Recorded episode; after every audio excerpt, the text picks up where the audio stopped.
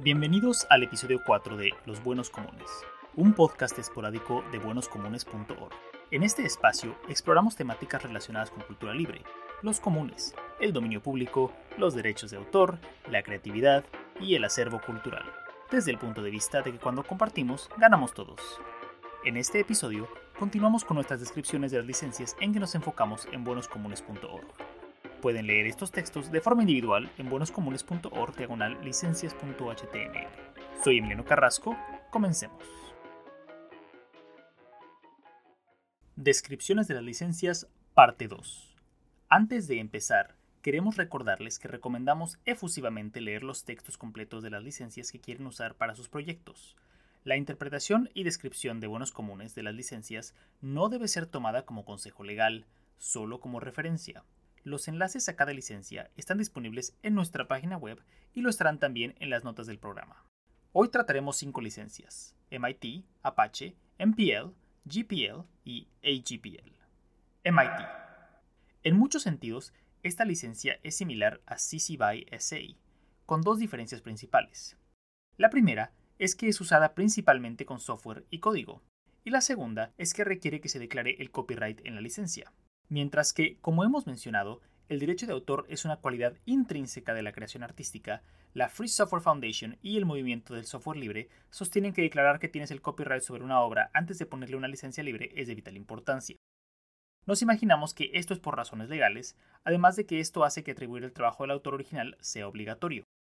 Si imaginamos que un sujeto ha creado un trabajo derivativo a partir del trabajo de otro sujeto, que a su vez creó ese trabajo basado en la obra de alguien más, el inicio de la licencia se vería más o menos así. Primero estaría el copyright del sujeto 3, el más reciente. En la segunda línea estaría el copyright del sujeto 2. Finalmente, en la tercera línea estaría el copyright del sujeto 1, el original. Y después de eso estaría el texto de la licencia. La mayoría de las licencias libres que involucran software requieren que declares tu derecho de autor antes de decir esos derechos a otras personas. Existe también una versión alternativa, MIT 0, que no requiere de atribución. Apache. La licencia Apache se asocia con software y es provista por la Fundación de Software Apache. Esta licencia no permite el uso de patentes o marcas registradas relacionadas con el trabajo original, excepto haciendo referencia a ellas en la atribución del trabajo. Esta licencia permite también que los trabajos derivativos tengan otras licencias además de la licencia Apache, siempre y cuando el trabajo derivativo en cuestión cumpla con las condiciones de esta licencia. Es decir, que una persona que haga uso de software conteniendo esta licencia puede añadir cláusulas o condiciones a la hora de distribuir su versión. MPL, licencia pública de Mozilla. La licencia MPL se diferencia de las otras licencias con las que hemos tratado en el sentido en que considera a todos los contribuidores individuales de un proyecto de software libre. Con esta licencia, cada contribuidor le da al usuario el derecho de usar, reproducir, mostrar, distribuir, etc., ya sea con modificaciones o sin modificar. También permite hacer esto con cualquier patente, o la versión disponible de la misma, asociada con algún contribuidor. Pero si un contribuidor remueve código del programa, las patentes con ese código dejan de ser transferidas al usuario. Algo interesante sobre esta licencia es que por lo general es usada en conjunto con licencias New, como GPL o AGPL. En estos casos, el programa en sí estará bajo licencia New, pero los archivos del mismo estarán protegidos por MPL. Esta licencia funciona bajo la condición de que se incluya la licencia y un enlace a la misma junto con cualquier forma de distribución del software. No se puede alterar ni quitar ninguna de las notas que mencionan esta licencia en versiones anteriores. GPL, New Licencia Pública General. La licencia GPL fue la primera licencia copyleft de uso general y fue escrita por el fundador de la Fundación del Software Libre, Richard Stallman. Al ser licencia de copyleft, tiene una naturaleza similar a la de CC BY SA, y todos los trabajos derivativos deben usar la misma licencia o equivalentes. Aunque su enfoque principal es el software, puede ser usada con otros trabajos.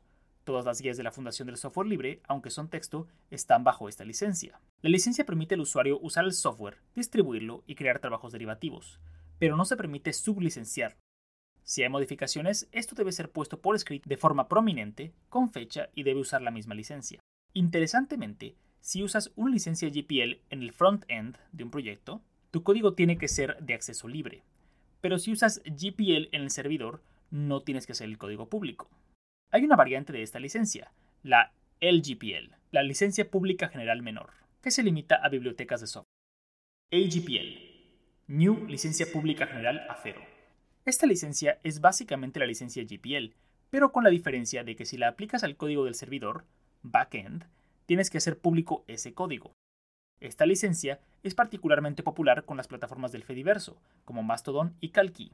En el próximo episodio, comentaremos las dos excepciones que fueron añadidas al sitio en su versión 0.1.1, la licencia anticapitalista y la licencia hipocrática.